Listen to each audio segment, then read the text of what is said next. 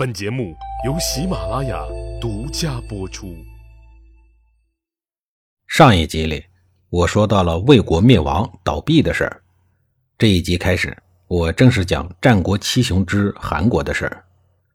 当年三家分晋的时候，魏斯这个老狐狸把晋幽公杀害了以后，又立了一个烫手山芋晋烈公，送给了当时的韩氏家主韩启章。韩启章的实力不如魏斯，只能忍气吞声的接着。不过，他和他的后人并没有把晋国最后的三任国君当回事儿，而是把他们丢到了太行山深处的上党地区，让他们自生自灭去了。韩启章可没有心思去照顾这些没用的晋国国君。这个期间，他还有一件大事要办，那就是杀郑国的君主。韩启章当韩氏家主的第二年。就对南边的邻居郑国发动了战争。韩国从先祖韩起执政的时期，他们的领土扩张就开始向郑国倾袭，呈现一个包围的态势。韩国国土狭小，他所能攻取的唯一目标只有郑国。郑国可以算是春秋时期最重要的国家。晋楚几次战争都是因为郑国左右摇摆而引发的。三家灭智瑶分赃的时候，当时韩虎的谋士段圭就建议说：“未来三家分地，望主公必须取得成皋。”韩虎说：“成皋是一个流水都不存的石头地，我要这地方干什么呀？”段圭说：“主公，您要是这么想，可就错了。一里地的地盘却可以牵动方圆千里的政权，就是因为地形有利的缘故。”一万人可以打败三军，是因为趁敌人不注意的缘故。大王如果能采纳我的意见，韩国一定可以消灭郑国。韩虎同意了。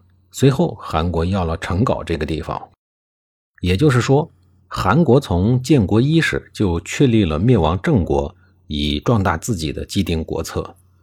后来，韩国灭郑国，果然就是从成皋出发。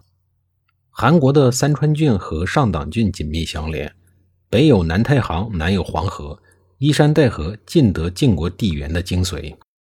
韩国的国土实际上比东周最强盛的时候多出了一个上党郡，它的领土在三晋中虽然不是最大的，但却是最工整的。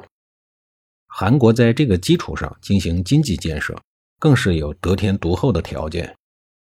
有了地缘优势，军事扩张也会非常的便利。除此之外，战国时代宜阳铁山就位于韩国的境内，韩国的冶炼技术几乎是当时世界上最先进的。他们著名的兵器弩是各个国家都为之忌惮的可怕武器。所谓“天下之强弓劲弩，皆从韩出”，这种大弩能够射到八百米之外，可见其威力有多么强大。此时被韩国锁定为扩张目标的郑国是什么模样呢？郑国自郑庄公时代当了一回小霸主之后，在整个春秋时代就长期处于晋楚两大强国的夹击之中，常年左右摇摆，南北挨打。不过，郑国还是保留了以都城新郑为核心的地域，总兵力有十来万人。全国的兵力有百分之七十左右集中在都城新郑，因此拿下了新郑就等于拿下了郑国。说起来倒是简单，可是韩国要想攻占新郑这一座超级大城池，可不是那么容易的。此时韩国的领土大概是郑国的五倍左右，军力是郑国的两到三倍，以这样的兵力，显然难以在短期内兼并郑国。然而世上无难事，只怕有心人。韩国算是铁了心，非要吞下郑国不可。所以，等韩启章接任家主以后，灭郑国的事儿就成为了他的头等大事儿。公元前四二三年，郑共公去世了，他的儿子继位，是为郑幽公。在郑国权力交接不稳的时候，韩启章突然袭击了郑国。亲自走上战场的郑幽公竟然被韩国人给杀死了，但是韩启章和他的军队最终还是被挡在了郑国高大坚固的城墙之外。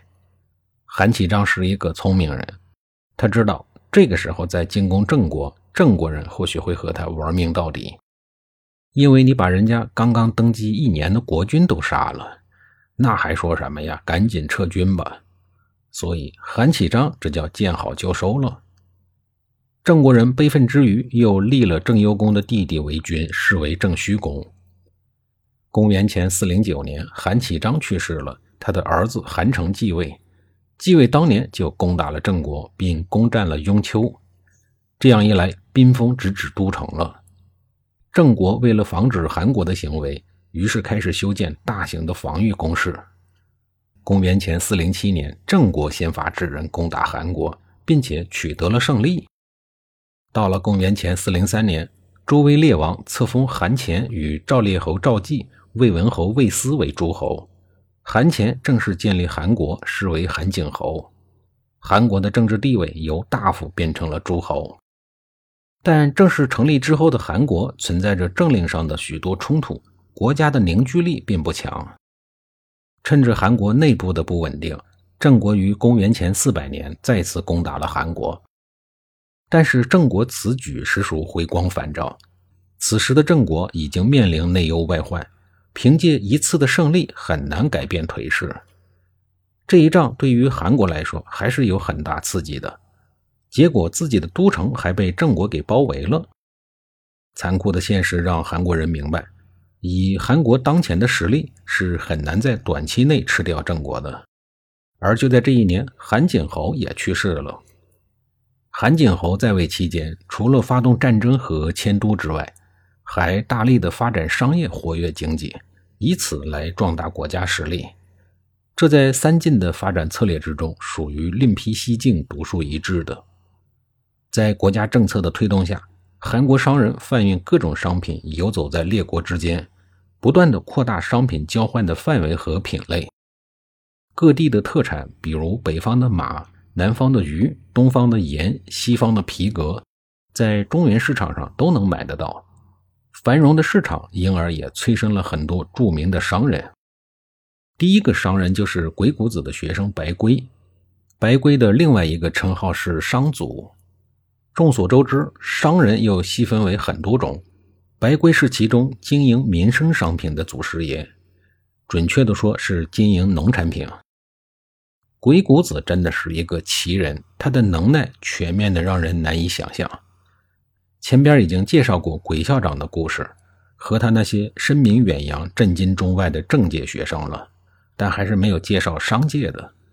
白圭无疑是他学生中商界的代表人物。对了，鬼谷子还是算卦和眼镜行业的祖师爷。下一集里，我继续给您插播鬼校长的得意弟子白圭的事儿。